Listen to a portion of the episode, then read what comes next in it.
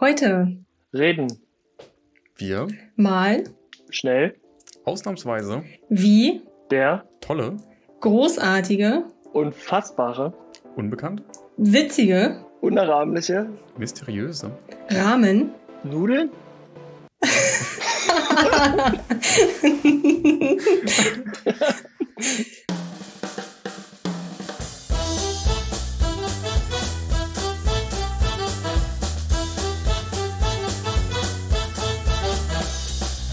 Ja, ich äh, hoffe, ihr habt euch genauso schick gemacht wie ich heute. Ähm, ihr beiden, Stefan und Kevin. Äh, herzlich willkommen auf erstmal. jeden Fall. Äh, wie sieht's aus? Seid ihr auch äh, vorbereitet? Ich habe nämlich, Nein. ich habe in der letzten äh, Podcast-Folge in eure Retro gelernt, dass diese Folge heute in die Annalen der Podcast-Geschichte eingehen wird. Falls ihr euch daran erinnert, es gesagt zu haben. Das hat Kevin behauptet. Ja, natürlich, selbstverständlich. Bei dem Gast muss ihr in die Annalen äh, der Podcast-Geschichte eingehen. Und die Podcast-Geschichte, davon kann Stefan sicherlich den einen oder anderen Abend füllen, ist ja, ist ja schon lang. So, Ist schon ein, zwei Tage her. Ja. genau, aber wer ist denn jetzt dieser ominöse Gast? Äh, Stefan stellt ihn mal kurz vor, weil Stefan kennt ihn. Äh, das, das wäre übertrieben. Ähm, es ist der einzig wahre Dominik, äh, Dominik Schmidt von Hörlux. Hearing äh, Ähm, GmbH und und- Co. KG. Entschuldigung, so viel Zeit muss sein. Natürlich. Äh, und was genau Dominik da tut, erzählt er uns vielleicht einfach selber.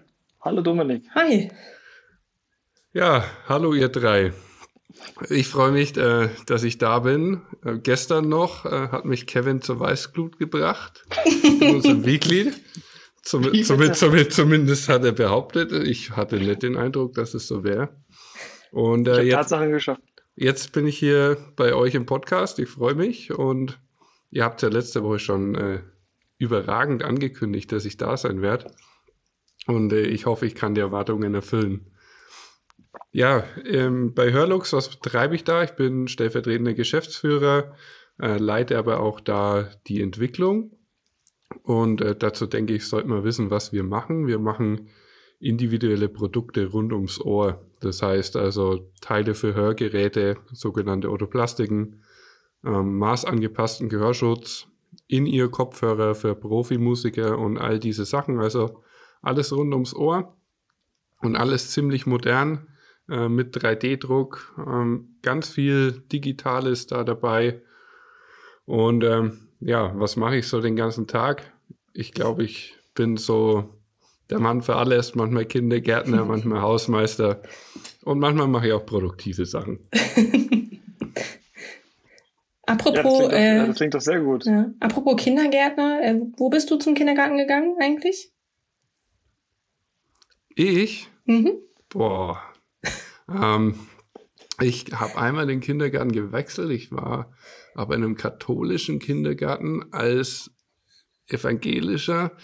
Ähm, der war ziemlich schlimm, aber ich habe es überlebt. ähm, nee, also Kindergartenzeit ist, denke ich, eine coole Zeit. Wobei ich äh, sagen muss, ich erinnere mich natürlich schon so an ein paar Dinge, aber das meiste fängt dann so in der, in der Schulzeit an, wo ich mich erinnern kann. Ja, ich glaube, die Frage zielte so ein bisschen äh, darauf ab, wo äh, die Hörlux Hearing GmbH und Co. KG so lebt. Ja, wir leben und auch ich lebe in der Nähe von Nürnberg im schönen Franken. Bayern darf man ja nicht sagen, wir sind ja Franken, wir sind ja Bayern. Und ähm, ja, da wohne ich, ähm, da sitzt die Firma, uns gibt seit zehn Jahren und auch wir sind ein, zwei Mal umgezogen, haben uns vergrößert. Wir haben vor zehn Jahren mit vier Leuten angefangen, sind jetzt über 120 Leute an drei Standorten und ähm, genauso wie ich natürlich eine Entwicklung hingelegt. Aber es ist auch meine Heimat. Ich war mal zum Studium ein bisschen weg, habe gesagt, ich komme nie mehr zurück in die Heimat und ja, jetzt sitze ich wieder da. Also, Äh, ja, Christine, du übernimmst das. Nö, alles gut. Also es scheint äh, ja dann äh, gar nicht so schlimm zu sein in deiner Heimat, äh, wenn du wieder zurückgekommen bist. Äh, von daher umso cooler, wenn die Wurzeln wieder äh, äh, an der richtigen Stelle sind. Ja, also schön ist es bei uns. Äh, ich sehe regelmäßig Fotos, äh, wie schön es bei euch ist. Also kann ich, kann ich das tatsächlich unterschreiben. Aber wenn du sagst, seit zehn Jahren, wie lange bist du jetzt bei Hörlux? Ich bin jetzt äh, ähm, am 1.3. werden es sechs Jahre. Ähm, also bin jetzt dann schon wirklich wieder relativ lange dabei. Wobei man sagen muss, ähm, auch vor meinem Studium war ich schon Teil der Hörlux-Familie. Hörlux Hearing gab es da noch nicht, ähm, aber äh, noch eine zweite Firma, Hörlux Hörgeräte, ähm, also Akustikfachgeschäfte, so wie man das aus jeder Stadt kennt. Und habe ja. da eben eine Ausbildung als Hörakustiker davor gemacht vor meinem Studium. Das heißt also, ich habe eigentlich noch nie woanders groß gearbeitet. Ähm, so, Thema Arbeiten. Kommen wir mal zum Punkt. Wie kommt es, dass jemand, der äh, alles rund ums Ohr auf die Beine stellt, in einen Podcast ähm, über Softwareentwicklung oder das, den Lifestyle rund um die Softwareentwicklung äh, gelangt? Dominik Schmidt. Ja, das ähm, die Frage kann man sich auf jeden Fall stellen. ähm, und ich habe auch nicht erwartet, ähm, dass ich einmal in einem Software-Podcast sein werde. Im Akustik-Podcast war ich jetzt schon zwei, drei. Aber Software-Podcast der erste. Und ja, wir hatten einfach ein Softwareprojekt ähm, zusammen mit einer anderen Firma, mit UX zusammen, die auch ein großer Player am Thema Arbeitsschutz sind. Und ähm, ja, so sind wir in Kontakt gekommen äh, mit DevDeer und so haben wir auch so unseren ersten Kontakt äh, gehabt. Mittlerweile haben wir ein bisschen mehr Kontakt, ähm, auch über die Arbeit raus. Und ähm, ja, es ist so ein Projekt gewesen, das für uns zum ersten Mal so abgelaufen ist. Es ist nicht das, äh, natürlich nicht das erste Projekt, auch nicht das erste Softwareprojekt, das wir gemacht haben. Aber die Arbeit, äh, wie das Projekt angegangen wird, abgearbeitet wird und sonst was, ist einfach komplett neu. Und ich glaube, Kevin merkt auch, dass mir es Spaß macht, in dem Projekt ähm, zu arbeiten und ich fuchs mich da auch äh, richtig rein. Und deswegen bin ich vielleicht gar nicht so falsch heute hier. Das glaube ich auch. Wir haben uns auf jeden Fall also gefreut, also sagtest, genau. Äh, du sagst gerade, das ist das, das erste Projekt dieser Form. Also ich, ich nehme mal an, das ist das erste agile Projekt, meinst du ja. damit, das so mit, mit Sprints und ganz äh, flexibel gemacht wird.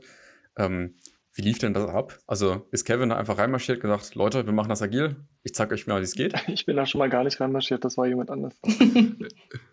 ja, genau, da, da ist noch nicht äh, Kevin reinmarschiert.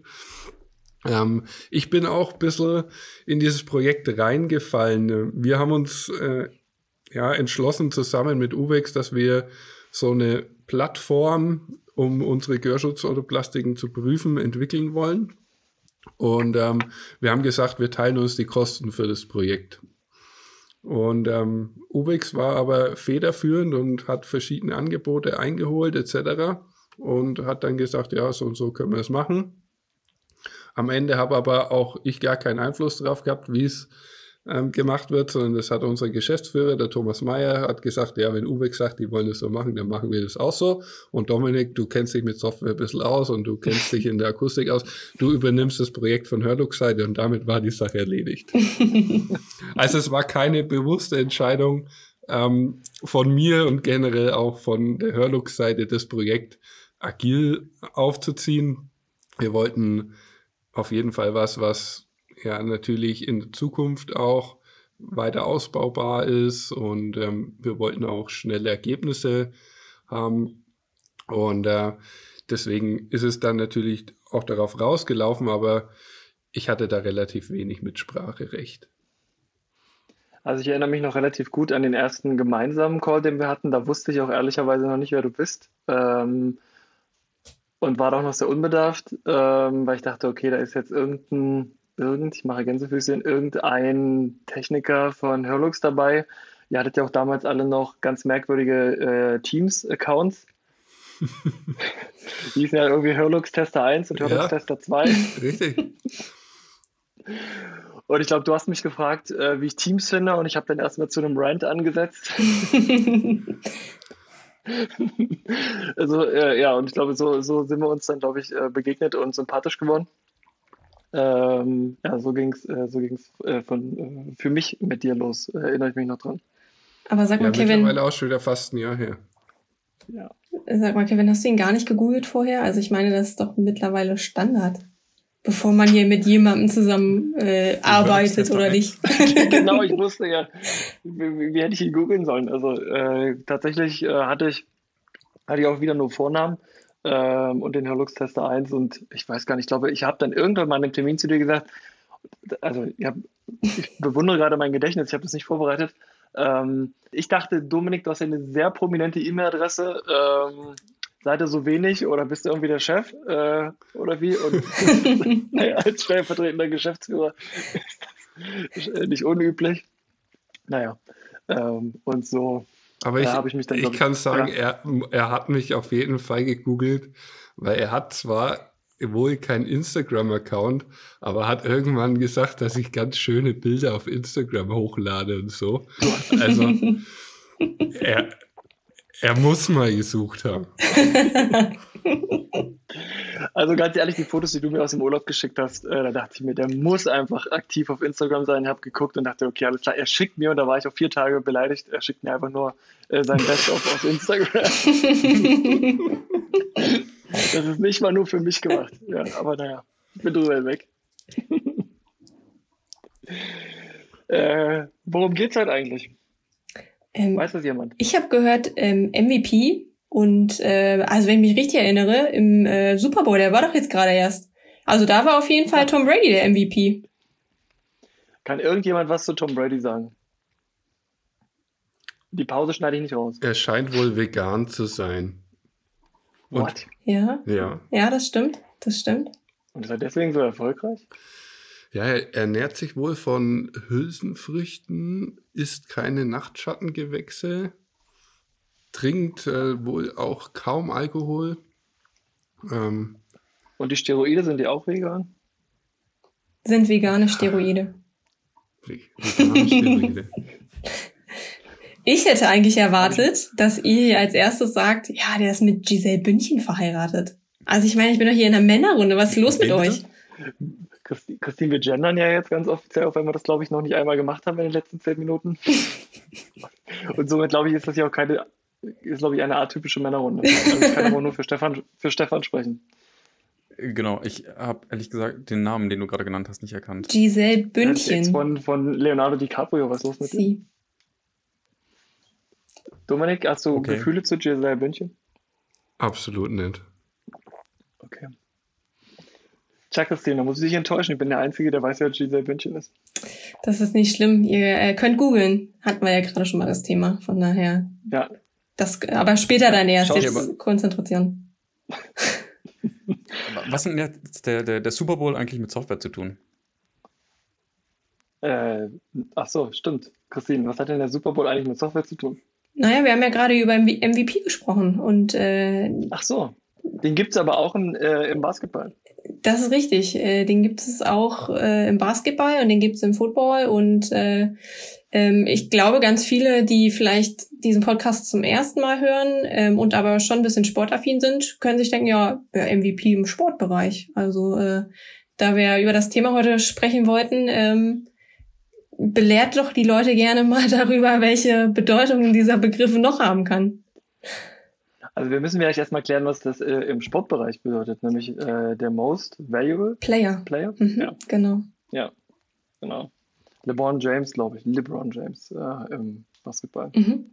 Oder? Bei den Lakers? Aber das, das meinen wir natürlich nicht. Ach so. Wir reden ja eigentlich über das Minimum Viable Product. Ah. Als hätten wir, also wir müssen ja nicht so, hätten wir uns gar nicht dazu abgestimmt vorher, aber ja, darum geht es heute. aber, aber, aber ähm, vielleicht können wir am Ende nochmal den Bogen zurückschlagen zum, zum Most äh, Valuable Player, weil vielleicht ist der Most Valuable Player, wenn das Feature ein Player ist, äh, das Feature, mit dem du am Ende, äh, mit dem du, mit dem du anfängst. Wenn, wenn ihr versteht, was ich meine, aber kommen wir vielleicht nochmal hin. Interessant, ja. Ich bin ja. gespannt, wie wir das hinkriegen. Mhm. So, äh, Definition. Äh, Stefan ist unser Mann für die Definition. Ähm, los. naja, also was es bedeutet, habe ich ja gerade schon mal gesagt, Minimum Viable Product. Aber was heißt also, denn, das äh, Englisch, das verstehe ich nicht. Naja, das ist das äh, Minimum. minimale. also das, das kleinste Produkt, mit dem ich ähm, einen äh, Nutzen erzeugen kann, mit dem ich irgendwie den, den Use Case eines Nutzers abbilden kann. Warum heißt das dann lebensfähig und nicht useful product? Nein, ich weiß. Nein. Ich, ich lasse es stehen. Ich lasse die Frage einfach mal stehen. Ich glaube, du möchtest aber gerne erklären. Nee, nee, nee, nee. Ich dachte gerade, ja, Nutzen, äh, Value macht schon Sinn. Äh, useful ist ja eher nützlich. Von daher wollte ich die Frage eigentlich gerade wieder zurückziehen, aber ich, äh, ich lasse einfach mal im Raum stehen. Das ist jetzt auch zu spät, das ist alles schon Ja, genau. aufgenommen. Also es, Denke ich auch. es, es geht halt darum, dass es wirklich das, das allerkleinste Minimum ist, mit dem es gerade so ausreicht, diesen Use Case abzubilden. Also, äh, Nicht, was irgendwie nett oder nützlich oder praktisch ist, sondern wirklich gerade sowas notwendig ist. Also reicht es, wenn ich äh, mir eine Domain registriere, da ein HTML-Buddy äh, reinschreibe und dort oben in die Metas ähm, Icon und Icon-Text äh, hinterlege, so wie ein Favicon, und dann habe ich ja, bin ich ja fertig. Dann kann ich ja zumindest, Naja, welchen, welchen Use Case erfüllst du damit denn? äh, die Leute glauben, dass ich eine, eine fancy schmancy App habe, bis sie draufklicken. Das, wenn das dein Use Case ist, mit dem du irgendeinen Mehrwert erzeugst, dann ja, ist das dein Minimum Viable Product im Zweifelsfall. Vielleicht kannst du es sogar mit noch weniger schaffen. Nämlich nur mit einer Domain. Vielleicht Mhm. ja. Wir verstoßen gerade gegen alle MVP-Regeln. ähm, wenn es die denn gibt. Was hast du noch für uns, Stefan? Ähm, warum ich? Weil du der Mann für die Definition bist. Ich habe ich, ich hab mich auf andere Themen vorbereitet. Okay. Ähm, ich, ich bin der festen Überzeugung, ein MVP ist hochgradig subjektiv. Deswegen gibt es jetzt nicht so die eine einheitliche Definition, die ich hier runterrattern Mhm. könnte. Jetzt wird's kontrovers. Interessant. Was sind denn die kontroversen Gegenmeinungen dazu? Äh, bitte erstmal die anderen. Also äh, ich schließe mich da äh, zum größten Teil an. Also weil man liest ja auch in der, ähm, ähm, man sieht in der Literatur diverse Definitionen, in welche Richtung es gehen kann. Und ähm, von daher kommt so ein bisschen drauf an, was ist eigentlich der, der Nutzen, den ich damit ähm, erreichen will mit so einem, mit so einem MVP. Und das macht für mich dann dementsprechend auch die Definition aus, was dazugehört und was gegebenenfalls nicht dazugehört. Vielleicht sollten wir erstmal darüber reden, was es nicht ist. Ich wollte gerade fragen, warum machen wir das denn überhaupt? Auch eine gute Frage. Warum machen wir es denn überhaupt, Christine? Also, warum wir es überhaupt machen, ist natürlich, wir haben eine Fragestellung, die wir, Fragestellung, die wir uns beantworten wollen. Also sei es jetzt äh, irgendwie ein kleines, äh, ein kleines Produkt auszuprobieren, ähm, ob das äh, genutzt wird von den Kunden, ähm, ob das so seinen seinen Sinn erfüllt dementsprechend. Das heißt, nicht erstmal 100.000 Euro zu investieren in etwas, was gegebenenfalls nachher komplett an den Überlegungen und am äh, Markt vorbei geht, sondern mit kleinen Mitteln zu starten, um auch schnellstmöglich entweder Erfahrungen zu sammeln, ne, also so diesen Lerncharakter quasi zu rauszubekommen, ähm, oder dementsprechend auch schon erste Umsätze, Erträge damit zu erzielen. Ich muss nochmal an dieser Stelle den, den Typ für Definition Mhm. machen. Das ist diesmal nicht ganz die Definition, es ist ein Zitat tatsächlich von Eric Ries. Der hat ähm, Wer ist denn diese Eric? Le- Der hat diese Lean Startup Bewegung sehr geprägt. Äh, der hat auch ein Buch geschrieben, The Lean Startup. Ist relativ bekannt dafür. Und ähm, der hat mal gesagt, ein MVP ähm, is that version of a new product which allows a team to collect the maximum amount of validated learning about customers with the least effort. Also im Grunde genau das, was Christine gerade gesagt hat. Wir wollen lernen, aber vorher nicht äh, eine wahnsinnig große Investition dafür machen. War das Produkt, Dominik, ähm, welches oder eine Softwarelösung, die ihr jetzt entwickelt habt, ein MVP? Oder ist es noch ein MVP? Oder sollte es ein MVP werden? Von den Kosten ja. Und da sind wir endlich beim Punkt. äh, ne, ja klar, ähm, wer will nicht ähm, die günstigste Lösung und ähm, das Beste daraus? Das, das ist klar, aber ähm, das war ja auch so am Anfang die Herausforderung, gerade für mich ähm, und auch äh, für unsere Tester, die ähm, dann das Produkt schon getestet haben, immer das unter diesem Vorsatz zu sehen, das Produkt und eben noch nicht als das komplett fertige Produkt zu sehen, das wir alle schon im Kopf haben, ähm, was das Produkt noch alles können muss und was noch schön wäre. Ähm, mich wundert es, dass du das Thema App-Icon schon so früh ansprichst, was ja ein riesengroßer Wunsch von mir, von, von mir war. Ja. Ich, ich, ich habe das schon verstanden. Ähm, also ich, ich glaube, dass das Produkt, wie wir es in unserem Kopf gehabt haben, nicht unbedingt diesen MVP-Ansatz ähm, hatte. Wir haben uns viel mehr gewünscht, zumindest die Leute, die, die das Produkt später benutzen sollen, hauptsächlich. Ähm, aber jetzt kam ein Produkt dabei raus, mit dem wir an den Start gehen. Das finde ich schon diesen Ansatz erfüllt, wo wir aber eben dran drauf aufbauen können und ja jetzt auch schon dran sind, weitere Dinge umzusetzen. Also wir entfernen uns jetzt dann von dem MVP. Mhm. Welche, welche Dinge habt ihr denn äh, gelernt aus dem äh, oder mit dem MVP, besser gesagt? Puh, du erwischt mich jetzt äh, auf. Äh, ähm, naja, was, was, was, was haben wir gelernt? Ähm, dass man sich vielleicht mal auf die wichtigen Dinge als erstes äh, fokussiert, sich äh, nicht verkünstelt, ähm, dass man sich auch Gedanken macht, was sind überhaupt die wichtigen Dinge äh, in, dem, in dem Projekt. Ähm, weil oft ist es ja das, sind es die Kleinigkeiten, die das Produkt am Ende rund machen, die das schön machen, weil es schön zu bedienen ist oder in unserem Fall jetzt der Test geht schneller oder, oder, oder, oder lauter solche Dinge. Ähm, und da war bei uns immer die Gefahr, als, als wir noch ganz klar diesen MVP-Ansatz hatten, dass die Tester ähm, unzufrieden waren, also unsere eigenen Leute unzufrieden waren, weil sie gesagt haben, das muss noch, das, das muss noch schneller gehen. Oder sie haben eigentlich von Anfang an erwartet, dass der Test viel schneller geht ähm, dass das vielleicht von Anfang an fürs iPad ähm, optimiert ist oder lauter solche Dinge. Ähm, aber wir mussten ja erstmal sehen, äh, lässt sich so überhaupt umsetzen, lässt sich die Datenbank überhaupt ähm, so befüllen, haben wir vielleicht doch ganz andere Anforderungen. Und ähm, da, das war schon, war schon ein Lernprozess, ähm, aber ich glaube, wir sind da dann ganz gut reingekommen. Äh, Glaube ich auch. Und vor allem ähm, konnten wir halt eine Schippe drauflegen. Und was wir nicht getan haben, ist dieses typisch, ich sage jetzt mal deutsche, ähm, 100%-Denken. Also wir haben es nicht von Anfang an overengineert. Also eine Datenbank schneller zu machen, ähm, äh, was heißt die Datenbank schneller zu machen, die Response-Time zu verändern und äh, diesen Test, der ja äh, UI-seitig äh, langsam ist, ähm, weil er zum Beispiel, ich sage jetzt einfach mal, einen Countdown hatte, an Stellen, wo er irgendwann unnötig war.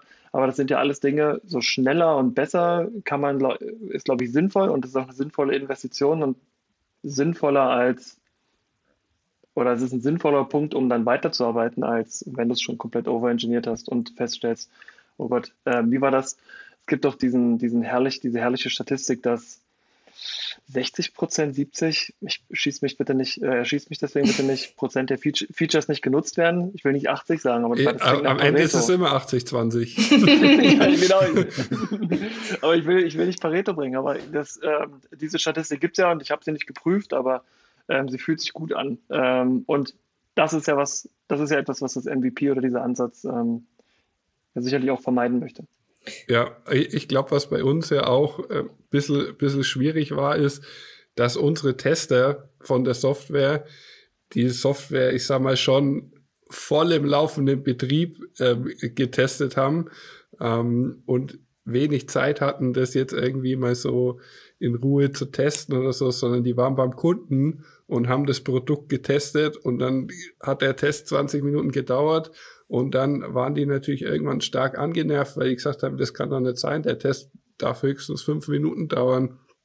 Ähm, und deswegen war das auch für mich immer so ein Balanceakt, ähm, denen das zu verkaufen, zu sagen, hey, das Produkt wird noch besser, ähm, aber wir müssen eben uns erstmal auf die wichtigen Dinge konzentrieren, weil wenn wir alles, was ihr wollt, von Anfang an in das Produkt reinbringen wollen, dann bringen wir das irgendwann, aber dann starten wir vielleicht Mitte 2021, aber die Deadline war 1.1.21, ähm, bis dahin brauchen wir ein System, das läuft und ihr könnt damit erstmal arbeiten und ja, wir wollen uns verbessern und all die Sachen. Und als das dann auch in den anderen Köpfen drin war, ähm, war das dann auch besser und ähm, hab's dir ja jetzt auch mal weitergeleitet, Kevin. Jetzt kriegt ja. man, jetzt kriegt man dann so äh, Rückmeldung, so, ja geil, der Test funktioniert super schnell ähm, und ich kann den Ton wiederholen und die Leute freuen sich richtig, ähm, dass dann jetzt das, was sie sich wünschen und sie an mich rantragen, dass es dann auch umgesetzt wird und dann läuft es auch wieder harmonischer. Mhm. Mit dem Nachbarn. Aber das ist, das ist für mich ja auch irgendwie ein, ein äh, ganz essentieller Aspekt von so einem MVP, dass man halt was Unfertiges auf echte User loslässt. Man könnte ja auch irgendwie einen Prototyp oder ein Mockup bauen und dann Testgruppen definieren und die in irgendwie in kontrollierten Umgebungen bestimmte Dinge machen lassen und davon Feedback kriegen. Aber die Idee mit so einem MVP ist ja, dass man eigentlich das beste zielführendste Feedback von den Leuten kriegt, die es auch echt benutzen, nämlich dann, wenn sie es echt benutzen und echte Probleme damit haben. Die Theorie sagt aber, dass du eigentlich auch ein Mockup nehmen könntest. Wenn es dann reicht, um beispielsweise, und das ist halt die Frage, die wir jetzt noch nicht bis ins mhm. Detail besprochen haben, äh, weil das war jetzt ein Zweck und das trifft es ganz gut, was du, deine Definition von Herrn äh, Reis. Reis? Rees. Rees. Rees. Äh, ja, Rees äh, Witherspoon. Big Little Lies, kann ich wirklich nur empfehlen. die zweite Staffel ist nicht so gut wie die erste, aber das ist ja meistens so. Das stimmt. Auf, je auf jeden Fall ähm, äh, gibt, es, gibt es natürlich den, gibt es den Ansatz mit Mockups erstmal äh, oder mit, mit Hardcore-Prototypen ähm, sich Feedback äh, zu holen und mit Click-Dummies Feedback zu holen oder wie Sappo, dieses ewig totgelatschte Beispiel, ähm, einen Shop für Schuhe hochzuziehen, der eigentlich nur ein Online-Shop, der eigentlich nur aus Bildern besteht und im Hintergrund funktioniert überhaupt gar nichts. Ähm, das Konzept nennt sich, glaube ich, Wizard of Oz sogar. Ähm, also ähm, das müssten wir vielleicht nochmal abgrenzen und, und mal vielleicht darüber sprechen, ob das für uns ein MVP ist. Also in der Theorie findest du natürlich ganz viele Vertreter für, für die ähm, spektakulärsten ähm, Ansätze. Mhm. Ich würde sagen, das ist kein MVP, weil es halt nicht als Produkt überlebensfähig ist. Also wenn dein Produkt dafür da sein soll, Schuhe zu kaufen, dann hast du mit Bilder angucken nichts gewonnen. Wenn aber im Hintergrund jemand losrennt, weißt du, es gibt keinen, keinen, also du hast halt nur diese Website und ich sage, ich möchte das Ding jetzt kaufen. Ähm, hier, ist, hier ist meine Adresse, Zahlungs, äh, meine Zahlungsdaten auf Rechnung oder Genau, dann hast du schon irgendeine Art Kauffunktionalität. Dann sind wir schon über das Mockup ja, hinaus. Ja, du hast vollkommen recht. Ich weiß ja leider nicht. Äh, Christine, du schaffst hier eine sehr gute Atmosphäre. Gut, ne? Finde ich auch. äh, ja, also ich, ich, ich weiß leider nicht im Detail, ähm, wie weit es aufgebaut war, aber tatsächlich, glaube ich, gab es keinen, ähm, keinen Zahlungsweg. Ja, okay. Sondern nur die äh, abgebildeten Schüchen. Ähm, um nochmal kurz ähm, auf Dominik zurück, äh, zurückzukommen. Du hast ja gesagt, dass du dich so ein bisschen vor den Testern rechtfertigen musstest, dass noch nicht alles drin war, was sie sich erhofft haben. Ging es auch noch ja. in andere Richtungen, also auch bei euch im Unternehmen oder vielleicht, äh, was weiß ich, auch von außerhalb äh, Leute, die du davon überzeugen musstest, dass es der richtige Weg ist? Ähm, ja, absolut, ähm, absolut, weil ähm, es ist ja dann auch trotzdem so, dass man ähm, auch Rechnungen bezahlen muss mhm. ähm, und äh, Rechnungen bezahlen für was, was noch nicht fertig ist. Oder ne, das, das, muss man natürlich auch verstehen. Ähm, und wir sind eben ja auch sonst ähm, Softwareprojekte immer ganz anders angegangen. Also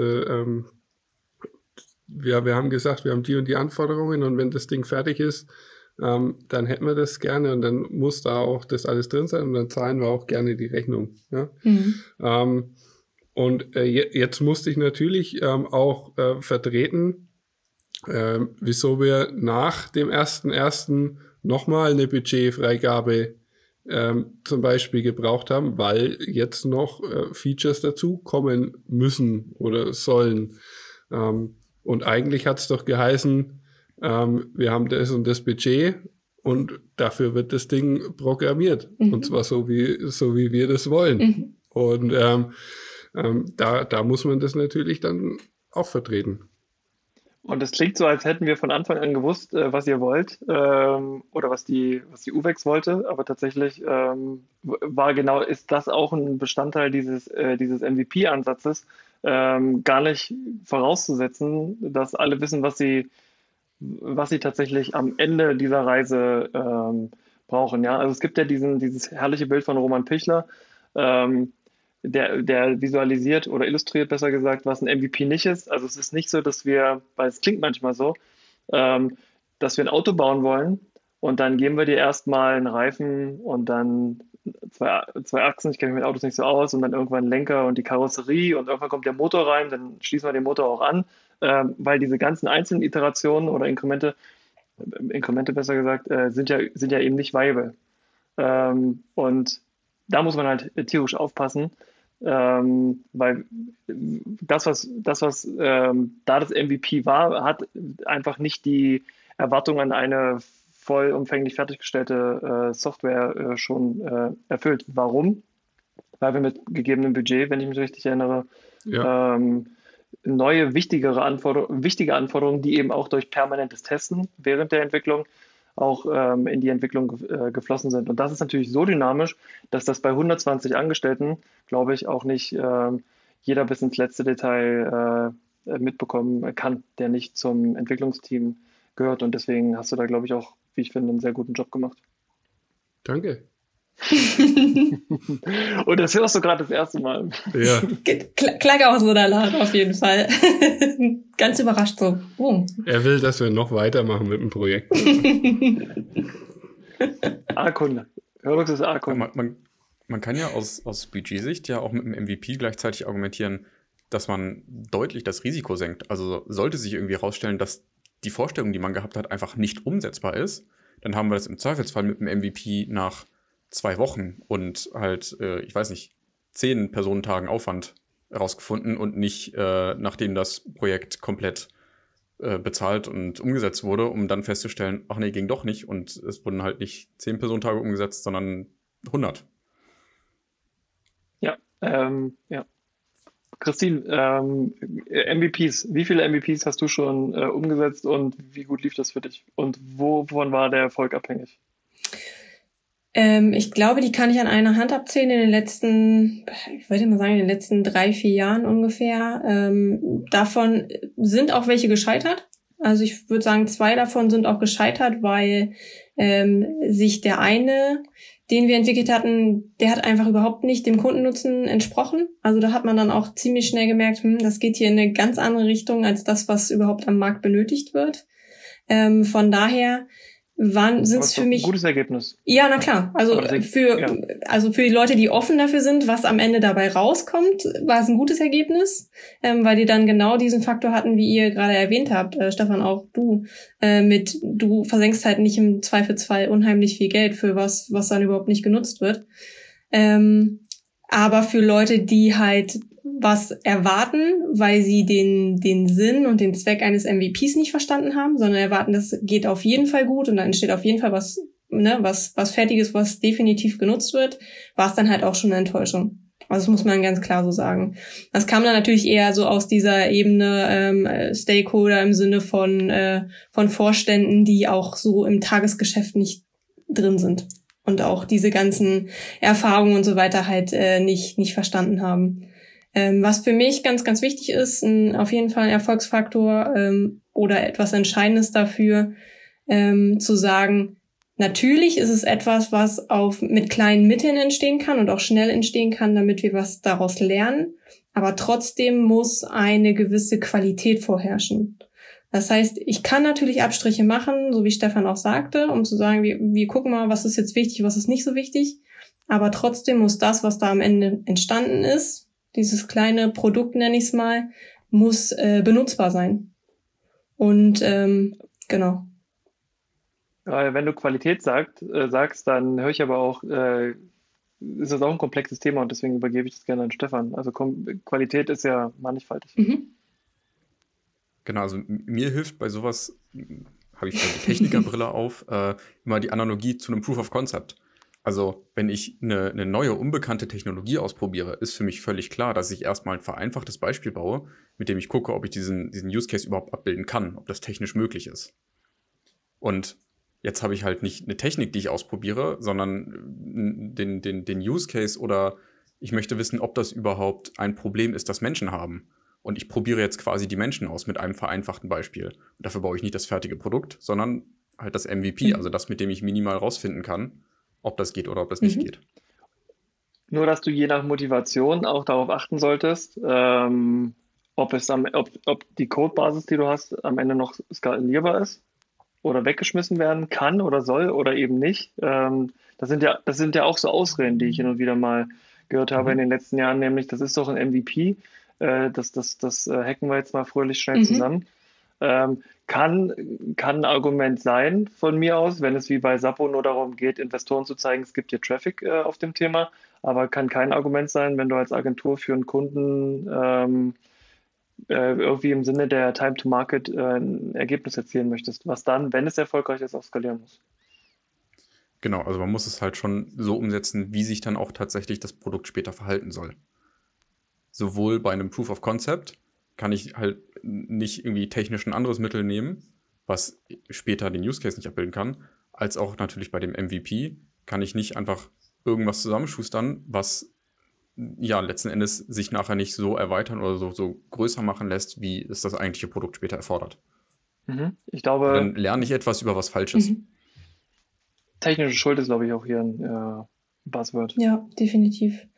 Ich habe die Bugwelle. Ja, genau. Jetzt sind wir wieder bei diesem äh, wundervollen Begriff. Ich habe ein ganz interessantes Video gesehen. Ähm, das nennt sich der äh, große MVP-Schwindel. Da hat jemand äh, von der Firma Codecentric, der Name ist wirklich fast unaussprechbar. Ähm, ich hoffe, ich sage es jetzt richtig. Hias Werber. Ähm, auch mal drüber gesprochen, was ist das eigentlich ein MVP und wie hat sich das so in den letzten Jahren auch entwickelt? Und äh, jetzt mal die, die spannende Frage an euch. Was heißt der große MVP-Schwindel auf Englisch? Äh, das ist eine Gute Frage. Dirty Money. Dirty Money, nein, leider nicht. Ähm, es ist eher wirklich ein, ein, ein Fun Fact, weil ich dieses Wort, ich konnte das gar nicht glauben, dass es überhaupt äh, wirklich so äh, klingt. The Great MVP Swindle. Ich habe ja. erst gedacht, er will mich verarschen, hatte aber nicht. Also es heißt wirklich so. Ähm, kurz, kurzer Ausflug, sorry dafür. Ähm, und da ging es genau um die Themen, die wir auch gerade beleuchtet haben. Ne? Zu sagen, okay, natürlich soll es schnell gehen, Softwarequalität muss aber trotzdem passen. Ähm, er hat ganz oft die Erfahrung auch gemacht, dass dann einfach so, so Schnittstellen äh, schnell mal hinge darf man das überhaupt sagen, hingerotzt werden, ähm, nur weil es ja, kurz vor einer... Podcast, du kannst auch Scheiß-Schnittstellen sagen, wenn du möchtest. Okay, ja, nächstes Mal. Äh, wir sind hier nicht auf YouTube äh, und es ist alles dezentral. Ja, okay, aber wir werden hier nicht zensiert. Hervorragend. Mhm. Nee. Genau, also dass Sachen einfach dann äh, kurz vor so einer Präsentation dann schnell nochmal ähm, hingeschustert werden, so dass sie irgendwie funktionieren, äh, man sich nicht die Blöße geben muss, ähm, dass ganz viele, auch einfach weil dieses, dieses Wort ja in aller Munde ist, MVP. So, und dann kommt irgendwie so ein, so ein cleverer Berater vielleicht auch noch um die Ecke, der sagt, ah, wir machen das mal mit einem MVP aber MVP ist halt nicht gleich MVP, wie Stefan ja auch schon sagte. Also man muss auf jeden Fall einen Grund dafür haben, um das zu tun. Und nicht, weil es irgendjemand jemandem äh, berät oder weil man das Wort jetzt cool findet oder weil man es unbedingt mal ausprobieren will. Äh, wie hat er so schön gesagt, keine Mittel ohne Zweck. Fand ich eigentlich ganz, äh, ganz passenden Spruch, muss ich sagen. Ja, finde ich auch gut. Und ich glaube, so als Berater ist es, äh, kann ich mir vorstellen, eigentlich eine ganz nette Methode, um, und das ist ein Negativbeispiel, um einfach ein bisschen Kohle vom, von der Company abzuzwacken. Lass uns doch mal einfach ein MVP machen. Dann hast du halt deine, keine Ahnung, 10 Personentage oder 20 Personentage. äh, programmierst irgendeinen Blödsinn äh, und ziehst weiter. Ne? Äh, das, deswegen habe ich Dirty Money gesagt. Mhm. Dominik, wie war das bei euch? Hattest du zu irgendeinem Zeitpunkt mal so das Gefühl, hm, das geht jetzt hier irgendwie in eine falsche Richtung oder ihr werdet da auf gar keinen Fall ein Ergebnis erzielen oder dass du, dass du unsicher warst auch, ob das so die richtige Entscheidung war? Ja, ich glaube, äh, Unsicherheit ähm, hat man vor allem schon, schon öfter gehabt. Ähm, vor allem, wenn das ähm, Ding mal eigentlich ganz gut funktioniert hat. Ähm, und auf einmal hat man gemerkt, oh, es funktioniert gar nichts mehr. Ähm, ähm, wir waren mal an so einem Punkt äh, im Projekt, ähm, wo wir einfach ähm, gemerkt haben, oh, die Datenmenge, die wir da äh, produzieren, die ist wohl doch größer. Ähm, wie, wie hat der Kevin gesagt, ja, wir haben gedacht, da läuft halt so ab und an mal, mal ein bisschen was rein. Äh, Sie wussten es aber auch nicht, wie viel, muss man ja fairerweise auch sagen. Sie, sie wussten nicht, ähm, wie viele Datensätze am Tag da äh, reinlaufen und wir dann auf einmal ähm, nach zwei Wochen ähm, 178 Seiten äh, mit, Dat mit Daten hatten und äh, die Tester gesagt haben, ja, ich habe LTE-Empfang aber das äh, lädt auf einmal zehn Minuten und ich, ich kann das nicht mehr benutzen. Ich, wir, wir, wir können nicht mehr zum Kunden, wir können zu keinem Kunden mehr mhm. fahren, weil wir blamieren uns vom Kunden, wenn wir das äh, machen. Und ähm, das, das war schon so ein Punkt, wo man sich dann gedacht hat, oh, wei, oh weia, äh, kriegen wir das wieder hin? Und ähm, da ähm, musste ich mich auch mal ähm, bei Kevin äh, ausweinen, äh, weil das wirklich eine Situation war, ähm, die mich, die mich auch belastet hat, weil ähm, ja da doch auch ein Druck mhm. ähm, dahinter ist. Ähm, man hat immer diesen ersten ersten bei, bei uns im Kopf gehabt und bis dahin äh, muss was funktionieren. Die Kosten äh, müssen aber auch in einem Rahmen bleiben. Aber dann hat man sich äh, zusammengesetzt und gesagt, okay, Leute, so und so kriegen wir die Kuh vom Eis. Und am 1.1. hatten wir ein Produkt, ähm, das man auf jeden Fall erstmal benutzen konnte. Mhm. Genau, also ich, für mich klingt das auch nach einem total wertvollen Learning. Und es geht ja auch im Zweifelsfall nicht immer nur darum, die User zu fragen und Feedback zu kriegen, sondern auch die Technik zu fragen, in Anführungszeichen. Ähm, ne? Geht das? Kann ich das so machen? Ähm, und wenn du dir jetzt halt vorstellst, das wäre jetzt einfach ein fertiges Projekt gewesen, das ist so abgenommen, ist bezahlt und wir sind weg, und dann stehst du da, dann wäre das, glaube ich, ganz schön frustrierend. Äh, da, da, haben uns tatsächlich auch Informationen äh, gefehlt und die haben wir auch nicht eingefordert. Und das, äh, das rechne ich mir auch äh, quasi negativ an, ähm, weil wir natürlich Entscheidungen getroffen haben im Prozess, äh, im Sinne des MVPs. Also wir haben uns gegen, und jetzt können wir auch gerne drüber sprechen, äh, das, gegen solche, ich sage jetzt mal, kosmetischen Dinge entschieden, wie das App-Icon, äh, was kein Riesenaufwand ist, aber es läppert sich halt, ne? Oder verschiedene ähm, äh, Error-Pages, äh, ähm, die, die, für jeden, für jeden Fauxpas oder jede, was auch immer der App äh, sofort eine, äh, sofort einen Dialog oder was auch immer zur Verfügung hat, wenn mal was schief geht. Dagegen haben wir uns entschieden, unter anderem. Ähm, und haben halt den Fokus irgendwo hingesetzt, der nichts damit zu tun hatte, dass 170 Einträge irgendwie pro Tag äh, in, die, in die Datenbank fließen. Weil im Testsystem irgendwie nie mehr als 20 Einträge äh, ja. zu sehen waren. Und ähm, da haben wir schon im Sinne äh, des MVPs entschieden und haben dann trotzdem nochmal den falschen Fokus gesetzt, weil, wir, weil uns diese eine Information gefehlt hat. Ansonsten, weil wir konnten das ja tatsächlich auch in relativ kurzer Zeit fixen, ähm, tatsächlich über Weihnachten. Ähm, und da äh, waren wir jetzt nicht alle die fleißigsten. Ist ja kein Geheimnis. Ähm, aber wir konnten sie über Weihnachten halt fixen ähm, und hatten tatsächlich zum ersten ersten dann ähm, äh, ein performantes Produkt. Und das, ähm, ja, und das, weil uns diese, diese wirklich sehr wichtige kleine Information äh, tatsächlich gefehlt hat. Mhm. Und das ist, äh, deswegen ist es so wichtig, alle Anforderungen oder so gut wie alle Anforderungen auf dem Schirm zu haben. Auch ja. bei einem MVP. Ja, und ich glaube einfach, ähm, dass man trotzdem äh, als der, der schon dieses fertige Produkt im Kopf hat, vielleicht dann auch bisschen ähm, dieses Ziel ähm, aus den Augen verliert und sich einfach in diesen Kleinigkeiten trotz, trotzdem auch verliert. Das ist, hat vielleicht auch was mit Persönlichkeit ähm, zu tun, weil man generell perfektionistisch ähm, veranlagt ist und wenn es nicht 100 Prozent ist, und es ist halt bei mir so, ähm, dann kann ich generell schwer Dinge akzeptieren. Und ähm, wenn dann das App-Icon fehlt und ich lege mir das auf dem iPad auf dem Homescreen ähm, und dann zeigst da ir irgendwas an, dann sage ich, Leute, Leute, das geht so nicht. ähm, aber wichtiger war es dann trotzdem mal, äh, dass die Datenbank zum Beispiel schneller geworden ist. Und dafür ist Kano so wichtig. Und ich hätte niemals gedacht, dass das im Sinne der Kundenzufriedenheit ein Begeisterungsmerkmal ist, weil es ist ja was, was dich ja auch äh, begeistert. Ja. ich will ja auch begeistert werden. Ja, zu Recht. Sehr gut. Wir hatten ja gerade schon ganz kurz drüber gesprochen. Oh, Entschuldige, Stefan. Sag du erstmal fertig. Äh, nee, ich meine, das, das äh, klang hier gerade schon so im, im Nebensatz an. Wir sind jetzt natürlich äh, als, als externer Dienstleister hier aufgetreten. Ähm, glaubst du, das hätte auch funktionieren können, wenn das ein reines internes Team gewesen wäre? Das diesen MVP-Ansatz kennt, hypothetisch.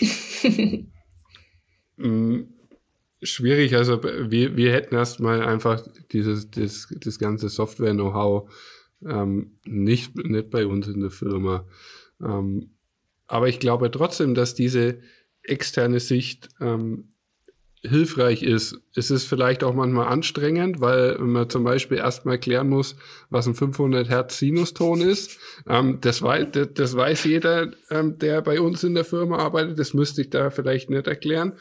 Ähm, aber ähm, man ist ja trotzdem vielleicht auch, wir sagen dann auch oft betriebsblind, ja, ähm, und, und sieht nur seine, seine eigenen Sachen und ist ja auch davon überzeugt, dass das, was man macht, toll ist. Also, äh, wenn ich rausgehe, dann haben wir die tollsten Produkte. Wir haben auch tolle Produkte und ich bin überzeugt davon. Ähm, aber jeder, der bei uns arbeitet, ist äh, überzeugt davon, dass wir was ähm, Geiles machen. Und ich glaube auch, äh, kein externer Dienstleister wird jetzt sagen, ja, was ihr macht, ist aber ziemlich Mist. Ähm, aber ähm, er sagt vielleicht, naja, ihr, ihr müsst den Fokus ein bisschen verschieben und deswegen hilft da, ähm, das schon externe Dienstleister zu haben und man, man könnte sich das Know-how ja auch einkaufen und äh, direkt in der, in, der, in der Firma haben. Ob das am Ende ähm, billiger oder teurer kommt, habe ich jetzt nicht durchgerechnet, aber trotzdem diese Sicht von außen ist da, denke ich, schon hilfreich. Ich kann das mal durch ein aktuelles Beispiel äh, bei mir aus dem Unternehmen nochmal untermauern, wie, äh, wie wichtig das ist, im Endeffekt solche Unterstützung zu haben, weil wir jetzt gerade ein Projekt äh, endlich beendet haben, was schon seit fünf Jahren lief. Man hat seit fünf Jahren versucht, dieses Projekt abzuschließen und ist halt immer wieder an internen Hürden gescheitert, weil man halt niemanden von außen hatte, der gesagt hat, komm, lass uns das doch jetzt einfach mal so ausprobieren. Wir machen das jetzt, wir finden da schon einen Weg. Oder auch nochmal so äh, Sachen aufgezeigt hat, die eine Alternative darstellen könnten. Ne, da, sonst hätte man das auch schon vor fünf Jahren abschließen können. Ähm, und das, ja, untermauert das auch, was du gerade gesagt hast. Ich finde es so spannend, weil ihr seid ja auch, ähm, Dominik, äh, Hardware-Produzent, ähm, Hersteller. Ähm, kannst du dir vorstellen, gerade weil ihr auch 3D-Drucker habt, hast du, glaube ich, auch gesagt, weil ihr super innovativ und paar, digital, ja. ja äh, Block, Blockchain und äh, so weiter, Machine Learning. Ähm, Stefan, hast du noch ein Buzzword für mich? DevOps. hey, wow, das ist. Aber kannst du dir vorstellen, oder vielleicht macht ihr das sogar, ähm, habt aber noch nie drüber nachgedacht, dass ihr das tut, ähm, das auch in der Produktentwicklung? Oder geht ihr da auch die, die, die extra Meile von Anfang an? Ähm, auch in der Produktentwicklung ähm, macht es Sinn und ähm, ganz viele äh, Produkte, die wir entwickeln, kriegen wir auch ähm, den Denkanstoß ähm, von außen. Natürlich haben wir äh, viele eigene Ideen, ähm, weil der Thomas Mayer oder ich äh, irgendwelche Ideen haben äh, oder weil man einfach so den Markt beobachtet und sieht, was ist, was ist momentan gefragt. Ähm, aber wir kriegen ja auch generell ganz viele Denkanstöße von außen. Und ähm, zum Beispiel ähm, der Bereich In-Ear Monitoring bei uns, ja, das ist ähm, ein Produkt äh, vor allem für Profimusiker. Ähm, und ich kann einen super ähm, Kopfhörer bauen. Und äh, ich als äh, Akustiker, der Akustik studiert hat, kann auch sagen, ja, der klingt auch gut. Ähm, aber am Ende ist das Produkt für den Profimusiker und deswegen wäre es doch doof, ähm, sich nicht von denen äh, eine Meinung abzuholen, ja, ist das Produkt dann auch für euren Einsatzzweck wirklich so gut?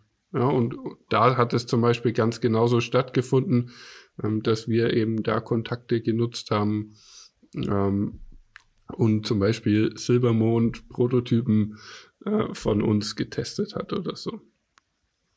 Und das, äh, das ich finde das nämlich so herrlich, weil ich äh, weil mir das ganz oft begegnet. Also unterschiedliche Konzepte aus der agilen Entwicklung, aber unter, unter, unter anderem Namen in anderen äh, Fachbereichen. Mhm. So wie vieles aus der agilen äh, Softwareentwicklung irgendwie aus dem systemischen Be äh, Bereich kommt, äh, gibt es, glaube ich, auch in der Logistik oder in der Betriebswirtschaft äh, oder im Entrepreneurship. ich bin leider nicht, ich habe leider nicht genug Zeit, ähm, und Muße, mich in, ich bin ja leider kein Vollzeitberater, äh, mich in die äh, Untiefen äh, äh, der, der, der Theorie zu, zu begeben. Aber umso interessanter ist es, ähm, dass ihr das schon, schon macht. Ja, definitiv. Gemacht habt. Ich finde das auch sehr, sehr, erstaunlich, muss ich sagen. Ähm, wir haben in, in unserem äh, Notizpad hier äh, ganz unten noch die, den Bereich, wann funktioniert MVP nicht so gut. Und äh, ein ganz prominenter Bereich ist, äh, wenn du halt die Updates irgendwie nicht rausgeben kannst. Du willst ja grundsätzlich diesen Build, Measure, Learn Zyklus immer wieder durchlaufen. Ich baue irgendwas, mein MVP, ähm, messe dann irgendwie in Form von Feedback, was, was da zurückkommt, lerne daraus und baue dann das nächste Inkrement und liefere das wieder raus. Und das ist mit Hardware halt ungleich viel schwerer als mit Software. Und ähm, das, das ist auf jeden Fall jedes Mal eine Herausforderung, MVP mit Hardware zu machen. Ähm, und dann halt nicht die Kunden zu verlieren, weil sie halt ein ja quasi unfertiges Produkt kriegen. Mhm. Apple hat gerade angerufen, die sehen das anders. ja, die machen aber auch wieder viel dann mit, mit Software wieder wett. ja, ja. das stimmt. Ähm, das stimmt. Ja, ja. Ein, ein relativ prominentes Beispiel davon ist halt auch Tesla. Also zum einen, ja, die liefern auch ganz viel Software in ihre Fahrzeuge nach, aber ähm, man sagt, dass äh, der erste, wie der hieß, Tesla Roadster, mhm, glaube ich. Mhm, ja. Genau. Der, der durchs genau. All schwebt. Das ist quasi sowas wie ein MVP, weil sie da sich überlegt haben, wie können sie mit minimalem Aufwand zeigen, dass sie coole Elektroautos bauen können kann man sich jetzt darüber streiten, ob das dann wirklich sinnvoll ist, so eine Luxuskarosse zu nehmen, die für wahnsinniges Geld nur an irgendwelche ja, ja, ja. finanzstarken Käufer rausgehen kann. Aber du kennst auch das Konzept dahinter. Das ist jetzt nichts aus der Softwareentwicklung, aber das Konzept war doch, bau erstmal dieses super fancy schmancy Car, ähm, Luxuscar, ähm, kleiner Markt, kleine Nachfrage. Du beweist aber, dass du es drauf hast, hast dieses Luxusgut baust danach etwas, was, leist, was sich mehr Leute, leisten können. Ich glaube, die dritte Iteration war das Ziel, Massenmarktprodukt äh, äh, dann zu Wundervoll. Du bist genau darauf angesprungen. Ich wollte nämlich auf den Unterschied hinaus zwischen einem MVP, also einem Minimum Viable Product, und dem MMP, also dem Minimum Marketable Product. Das steht auch in meinem, in meinem geheimen Notizpad. genau, also das sind ja eigentlich zwei völlig unterschiedliche Use Cases, äh, ob du Feedback kriegst und irgendwie dein Produkt besser machst oder ob du den minimalen Invest gehst, um dich möglichst gut darzustellen und möglichst gut Marketing damit zu machen. Äh, äh, das, das kann manchmal das Gleiche sein, mhm. aber das sind ja unterschiedliche mhm. Intentionen dahinter. Äh, und diese Intention sollte klar sein, bevor du das Produkt oder diese, diese minimale, äh, äh, dieses minimale Inkrement rausgibst. Da gehen aber die Meinungen auch auseinander. Ähm, Habe ich äh, eben noch kurz vorher gelesen, die, in der Stunde, die ich im Bett hatte. Inwie inwiefern denn? Es gibt genug Leute, die sagen, dass es da keinen Unterschied gibt. Ähm, weil das eine Frage, die Frage ist halt immer, wie definierst du ein, äh, ein MVP? Und wenn du, und das stelle ich jetzt mal in den Raum, ähm, wenn du ein MVP so definierst, dass du sagst, ich habe halt dieses, wie Dominik auch sagt, wir haben dieses Riesenprodukt eigentlich im Kopf, aber wir fangen jetzt mit einem äh, Feature an, das für sich auch lebensfähig ist. Das heißt, es geht nicht kaputt, wenn du Menschen drauf, äh, äh, drauf lässt. Du lernst auch total viel und kannst dich dann entscheiden, ob du Feature für Feature für Feature dieses Riesending ähm, äh, was du im Kopf hast, ausrollst, dann ist es schon marketable äh, von Anfang an und lebensfähig und du kannst damit schon Umsätze machen, lernst auch schon viel. Ähm, ne, es muss ja nicht, also es ist nicht nur ein reiner Testballon äh, oder ein, äh, es gibt ja auch, verstehe ich auch, es gibt ja auch die Leute, die sagen, naja, MVP kann auch sein, dass wir als äh, Entwickler mal zeigen, dass wir in der Lage sind, das Ding irgendwie, dass wir sowas herstellen können, auch nur auf einem, in einem kleinen Scope. Aber wieder eher auf Proof of Concept in die Richtung. Mhm, ja, genau, Richtung Proof of Concept, was es ja eigentlich nicht ist. Aber für mich, für mich persönlich ist ein MVP tatsächlich äh, so als Agentur, muss es äh, auch schon ist, muss es schon ein MMP sein. Weil ich werde, sonst werde ich nicht bezahlt. Niemand bezahlt mich dafür. Ist leider so. Also ich, ich habe vorher im Internet noch das Zitat gelesen, leider Gottes ohne Quellenangabe. Nein. Wer, sie, wer sich für, ein, für sein MVP auf dem Markt nicht schämt, hat keinen MVP. Leonardo da Vinci. Bestimmt, der wird es gewesen sein. Also die These ist, äh, Warte, ich ja auch dass, dem, ja. dass du in dem Moment halt nicht mehr im Minimum unterwegs bist. Du hast trotzdem was irgendwie in, in Goldplating, in, in Marketing, in was auch immer investiert, um das schön darzustellen. Und damit hast du mehr als den minimal nötigen Invest gemacht, um etwas ja. zu lernen. Mhm ich, äh, wir können jetzt hier so ein bisschen Zitate-Battle machen und dann reden wir auch wieder mit dir, Dominik. ähm, wir können hier mal abstimmen, wer das, wer das schärfste Zitat äh, hier in den Raum geworfen hat. Äh, Jeff Patton ist, glaube ich, äh, ein Begriff für alle, die sich mit User Story Mapping schon mal auseinandergesetzt haben. Ähm, ein Zitat, fuck, ich habe zugewertet. Ein Zitat ist: Das Minimum Viable Product ist nicht das mieseste Produkt, das ihr liefern könntet. Fand ich ziemlich gut. Ähm, das MVP ist gleichbedeutend, das ist das zweite Zitat, mit dem kleinsten Produktrelease, das erfolgreich die gewünschten Ergebnisse, in Klammern Outcomes, liefert.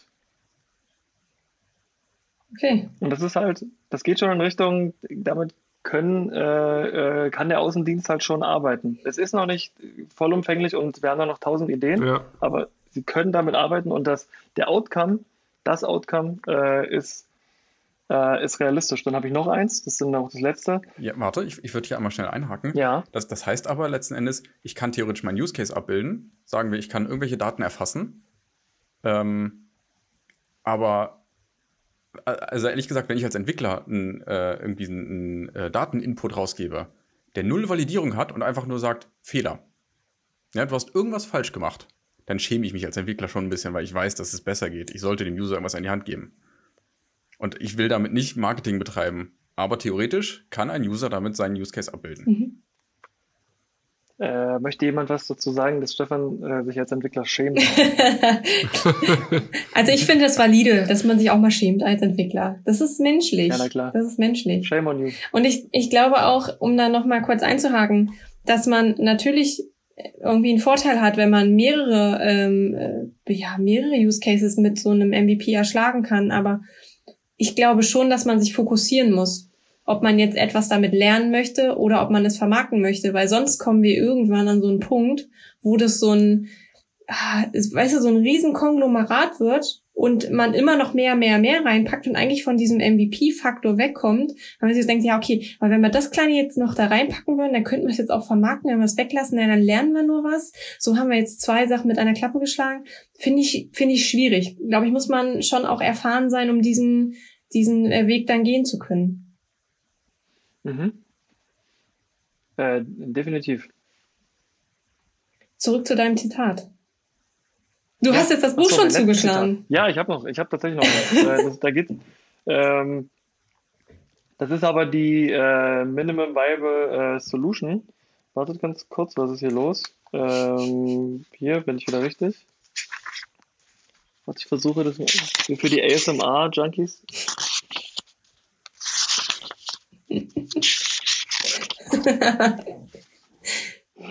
ähm, die Minimum Viable Solution entspricht dem kleinsten Release einer Lösung, die ihr angestrebtes Ergebnis slash Outcome erzielt. Und das Schöne ist, äh, das habe ich noch gar nicht gelesen, äh, hier drunter steht, und jetzt kommt das Problem, wir können nur raten. Das ist so herrlich. Mhm. So herrlich ehrlich. Ich wünsche, wir wären alle so ehrlich zueinander. Es tut aber manchmal weh und es geht nicht immer. Wenn ich ehrlich bin, dann heißt es wieder, ich bin äh, wütend oder ich bin. Dominik, ich, äh, ich kann ja, ich, ich muss überlegen, äh, dass es kein Insider wird. Ähm, wir haben ja über, das ist ja eigentlich haben wir, war das auch ein MVP-Thema. Ja. Ähm, ähm, und da war ich zu sehr MVP. du, äh, ja. Und Achtung, ich, ich wollte verhindern, dass sich ein Entwickler von uns schämt. Nee, aber nicht, weil die, weil die Idee schlecht ist, sondern einfach, weil wir, glaube ich, auch als Trusted Advisor immer, zumindest wenn es, zum, wenn es um Daten geht, auch äh, für die maximale Qualität äh, zumindest mal streiten sollten. Ähm, und wenn ihr sehenden Auges äh, Abstriche machen wollt äh, und wir in der Lage sind, darüber haben wir noch gar nicht gesprochen, ähm, solche Datensätze zu kennzeichnen, damit wir die in Zukunft auch voneinander trennen können, ähm, bei, der, bei der Auswertung zum Beispiel, äh, dann ist das fein. Ähm, aber ja, genau. Also da, das war zum Beispiel radikal. Äh, was, was das ist dann wieder halt die, die Definitionsfrage, was ist jetzt wirklich ja. viable? Hm, ja, es ist, es ist absolut, es ist absolut viable. Es ist, es ist viable. Und dann sind wir wie eher bei, äh, wo hört, was ist dann Qualität in einem MVP und wo hört die auf? Mhm. Und, und, das definiert der Entwickler anders als der Marketer, anders als der Geschäftsführer, mhm. anders als der Anwender. Ne? Kevin, ich wollte nur kurz sagen, also das ist jetzt hier aber Freizeit, ne? Also das kannst du jetzt nicht abrechnen als äh, Beratungsgespräch. ich berate ja hier quasi alle. Lasst euch, äh, ich bin kein Berater. äh, nee, das macht lieber bei der IT Agile in Hamburg oder in München oder so. Ähm, die äh, können euch tatsächlich auch auf die Seite genau erzählen, wo es steht und wo es herkommt. Ich habe noch eine Frage an Dominik, in der Tat. Ähm, Seid ihr von anderen Unternehmen, also ich meine, man hat ja so seine Kontakte auch in, in andere Unternehmen rein, seid ihr von denen schon mal angesprochen worden, wie das so gelaufen ist und gegebenenfalls sogar auch schon mal so ein bisschen Erfahrungsaustausch ähm, angefangen, dass die auch Lust hätten, mal so ein MVP zu machen oder sich nicht trauen, so in der Art und Weise? Äh, ich glaube, soweit ähm, sind wir noch gar nicht, ähm, weil einfach das Projekt ja trotzdem bei uns ähm, auch noch am, am Anfang steht und wir noch gar nicht ähm, so sehr damit raus äh, sind, mhm. also auf dem Markt. Ähm, das wird jetzt dann in der nächsten Zeit kommen und wenn die Corona-Situation äh, sich auch mal wieder ein bisschen verbessert, ähm, können unsere Leute äh, wieder mehr raus im Außendienst das Produkt vorstellen und da, dann, dann kommt man da auch in, ins Gespräch. Ähm, und ich würde auf jeden Fall ähm, schon empfehlen. Ich glaube, wir hatten ja dann noch, noch mal ähm, eine, eine andere, ich weiß nicht, ob ich es Hürde nennen würde, aber wir haben einmal zum ersten Mal diesen MVP-Ansatz äh, gehabt und dann haben wir zum ersten Mal ein Softwareprojekt, habe ich ja heute auch schon gesagt, noch mit einer anderen Firma auch noch gemacht. Mhm. Ähm, und wir, wir haben uns eigentlich immer gut äh, committed ähm, auf, auf die Dinge, die wir beide wollen. Aber es sind ja trotzdem ab und an Kompromisse ähm, dabei, die, die, die man eingehen muss. Und ähm, da, das muss man auch dann nochmal voneinander trennen. Ich würde jetzt auch sagen, okay, ähm, ich würde auch wieder ein Softwareprojekt mit einer anderen Firma eventuell zusammen machen. Ähm, vielleicht wäre ich dann ganz gern von Anfang mit dabei und äh, könnte, von, könnte von Anfang an mitreden und noch bisschen mehr äh, Input von meiner Seite reinbringen. Aber auch das fun funktioniert.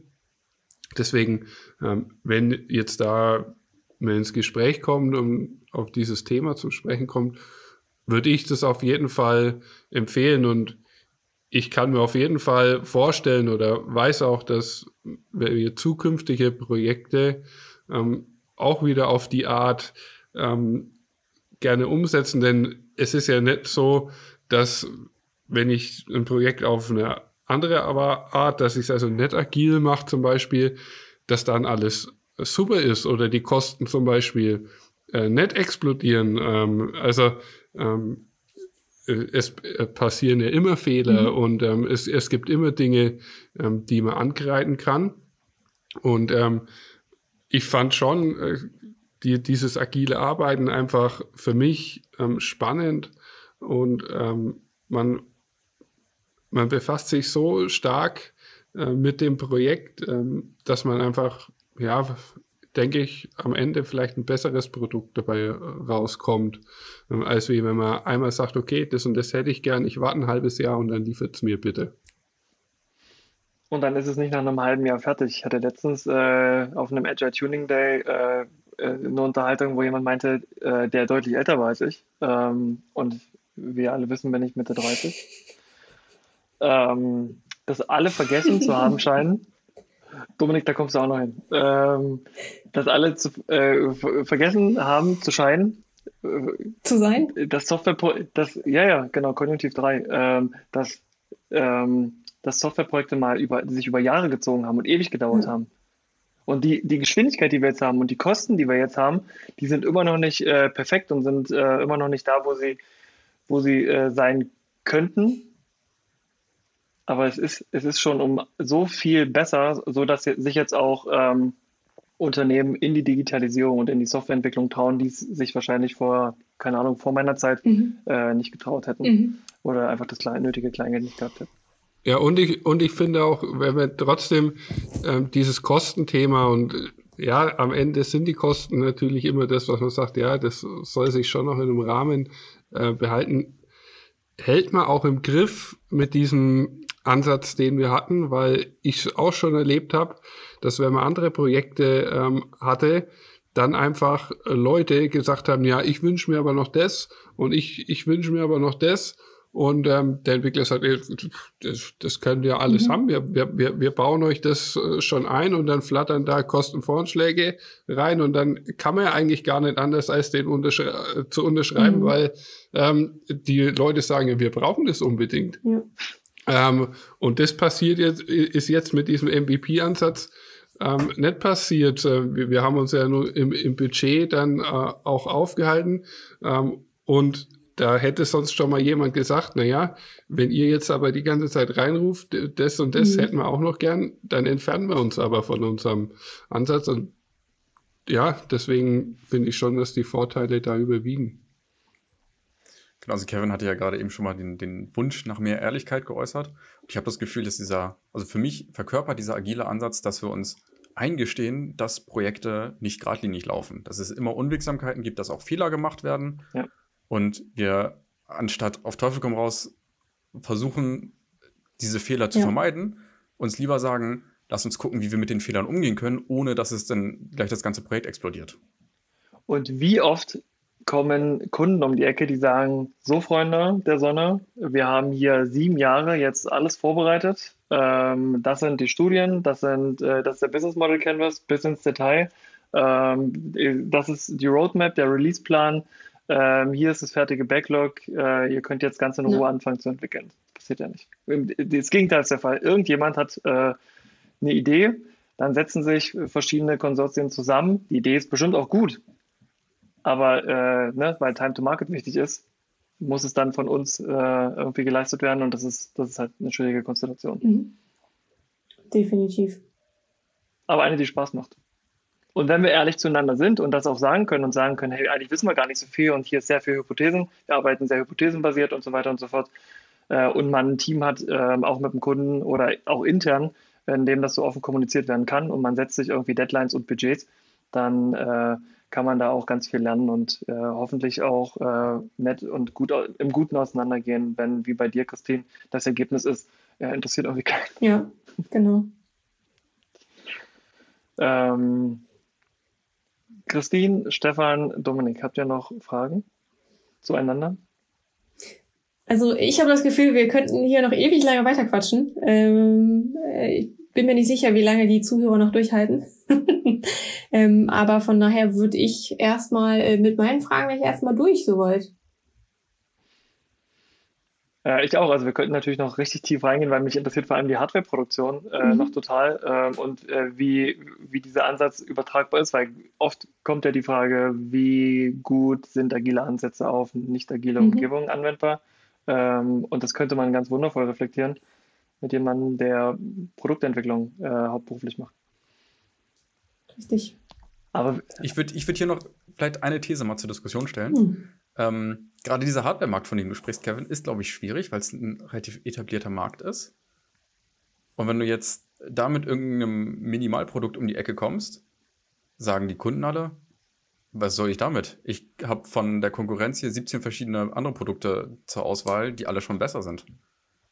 Warum soll ich jetzt dieses Minimalprodukt nehmen und dir Feedback dazu geben? Ähm, meine, äh, meine Uhr kann tatsächlich unfassbar viele Dinge, äh, also die Apple Watch, äh, muss man sagen, welche Uhr ich habe. Also hm. äh, die, die ist da, also die, die Apple Watch 0 heißt sie ja jetzt, glaube ich, äh, historisch, ne? Also die allererste, die ist, die haben sich, das ist auch ein Thema, ein Thema Early Adapter, haben wir noch nicht ähm, äh, drüber mhm. gesprochen. Ähm, aber das, das kann ja auch ein Ziel sein, wenn du, wenn du das Gefühl hast, oder ich hoffe, dass du, wenn du eine Apple Watch baust, dass du eine Marketingabteilung hast, die groß genug ist, äh, um mal zu gucken, gibt es da tatsächlich Need und eine Zahlungsbereitschaft, dass wenn du dieses Produkt entwickelst, dass du die schnell und möglichst irgendwie als erster, äh, aber ich glaube, als erster waren sie gar nicht am Markt mit mhm. der Apple Watch, ne? ähm, aber dass du deine Crowd schnellstmöglich bedienst, bevor sie äh, abspringt ähm, oder, oder wechselt. Ähm, und dir dann ein, und dann dort zum Beispiel einen Chip einbaust, der furchtbar war. aber als, als, als Fanboy versuche ich hier die Ehre zu retten, aber in der Lage bist, ähm, wie du es auch schon gesagt hast vorhin, Stefan, äh, beim Thema Apple, ähm, dieses Produkt über Software-Updates besser und besser und besser zu machen. Und das, ähm, wenn das eine Option bei einem Hardware-Produkt ist, ähm, dann kann ich mir schon vorstellen, da äh, mit einem MVP anzufangen. Wo ich gerne auch nochmal drüber reden äh, möchte, wenn wir nicht über Hardware sprechen, weil das zu, zu abgefahren und zu, zu unrealistisch ist, dann können wir gerne mal darüber sprechen, wie sich die Gaming-Industrie ähm, in den letzten Jahren äh, oder vielleicht im letzten Jahrzehnt verändert hat. Von ähm, ich kaufe mir eine CD äh, und das Ding funktioniert zu äh, Cyberpunk 2000 äh, Fail 77, ja. ja. Ähm, mhm. Da ist ja schon eine Menge passiert. Und das, und, und ich habe das Gefühl, dieses, der MVP-Schwindel, dass dass dieses Thema MVP gerade so einen negativen Touch bekommt, auch durch die Gaming-Industrie. Du meinst den Swindle. Swindle. Ja, genau, was habe ich gesagt? Nee, du hast schon richtig gesagt. Ich wollte nur ja, mal genau, das Wort Swindle. Swindle hier reinbringen. Das ist natürlich, das ist kein MVP, aber wenn du, wenn du mit jemandem kommst und sagst, naja, es ist noch nicht das volle Ding und wir wollen erstmal lernen, ähm, das ist ja, ich glaube, mit dem gleichen Argument verkauft EA äh, jedes Jahr äh, FIFA, äh, FIFA mhm. Äh, mit, äh, wir wollen natürlich erstmal lernen. Ähm, aber ich glaube, die ersten zwei Monate kannst du FIFA eigentlich nicht spielen. Ja. Aber es gibt doch jetzt äh, immer wieder dieses Modell Early Access. Also du zahlst quasi als Kunde einen reduzierten Preis und kriegst dafür ein unfertiges Spiel, zu dem du Feedback geben kannst. Bekommst dann aber auch die Updates ausgeliefert und dann irgendwann das richtige Spiel. Kostet das nicht sogar extra? Ich, hoffe nicht, ich nicht gemacht, keine Ahnung. Aber. Ich bin auch nicht der Gamer, muss ich sagen. Man, man kann auch auf der Gamescom äh, acht Stunden anstehen, um, um, um, um zehn Minuten äh, spielen zu dürfen. Und, äh, und einen Early Access zu bekommen. Äh, das stimmt, aber ich dachte, also ich, ich hatte mal vor ein paar Jahren eine Xbox und da äh, gab es das war nicht Early Access oder doch? Ich weiß es nicht, aber es war ein Konzept und das war auf jeden Fall fettig. Okay. Hm, verrückt. Ähm, da kriegst du dann FIFA quasi eine Woche bevor es äh, rauskommt, ja. aber das, da glaube ich, da ging es glaube ich nicht ums, äh, ums Lernen. Aber äh, alles tolle Themen für andere Folgen, würde ich sagen. Definitiv. Ich glaube auch. Ja. Dominik, hast du denn noch Fragen an uns? Jetzt haben wir dich so bombardiert mit Fragen. Nee, es, es, waren eh schon mehr Fragen, als ich äh, mich darauf eingestellt habe. Ich äh, habe mich aber gefreut, äh, mit dabei zu sein und wir äh, können uns natürlich auch noch außerhalb des Podcasts gern austauschen. Niemals. Nee, Kevin, ich dich blockiere. ich werde dich zuerst blockieren. ähm, Gut, fantastisch. Ähm, ja, mir, mir, mir ja, ich bin, bevor wir hier ja. jetzt über unser Minimum Viable Podcast äh, hinausschießen, glaube ich, sollten wir langsam Den hat er sich wirklich für die letzten Sekunden Auf jeden Fall. Und, ja. und er ist mir erst vor zwei Minuten in den Sinn gekommen. Sehr gut. Großartig. Also ein Hoch auf deine Impulskontrolle. Äh, und ansonsten ähm, bedanke ich mich bei dir, Dominik, ähm, dass du in einem Software-Thema in einem Software-Podcast ähm, Platz gefunden hast und Platz genommen hast äh, und mitgemacht hast. Ja. Ähm, viele äh, spannende Einblicke geliefert hast. Sehr gern und habe mich gefreut. Ja, na klar. Das ist ja auch eine Ehre. Muss ich ja sagen. Gezwungen wird hier Nachdem- niemand. Richtig, nicht mehr. ähm, äh, von daher, äh, danke dir, danke Stefan, äh, äh, danke Christine. Macht euch noch einen schönen äh, Morgen. Vielen herzlichen Dank natürlich wie immer auch an unsere Zuhörer, die auch nicht gezwungen werden zuzuhören. Sie, Nee, alle drei, Alle drei. Oder alle fünf. alle fünf. Dominik, viel Spaß auf Instagram. Äh, wir, wenn wir noch was verlinken sollen, äh, schick, schick uns einfach alles zu. Mach ich, mach ich. Vielen Bis dann. Tschüss. Tschüss. Schalten Sie auch das nächste Mal ein, wenn KSK Nein. spannende Fälle löst. Oh, verdammt, falscher Podcast. Wir freuen uns auf euch.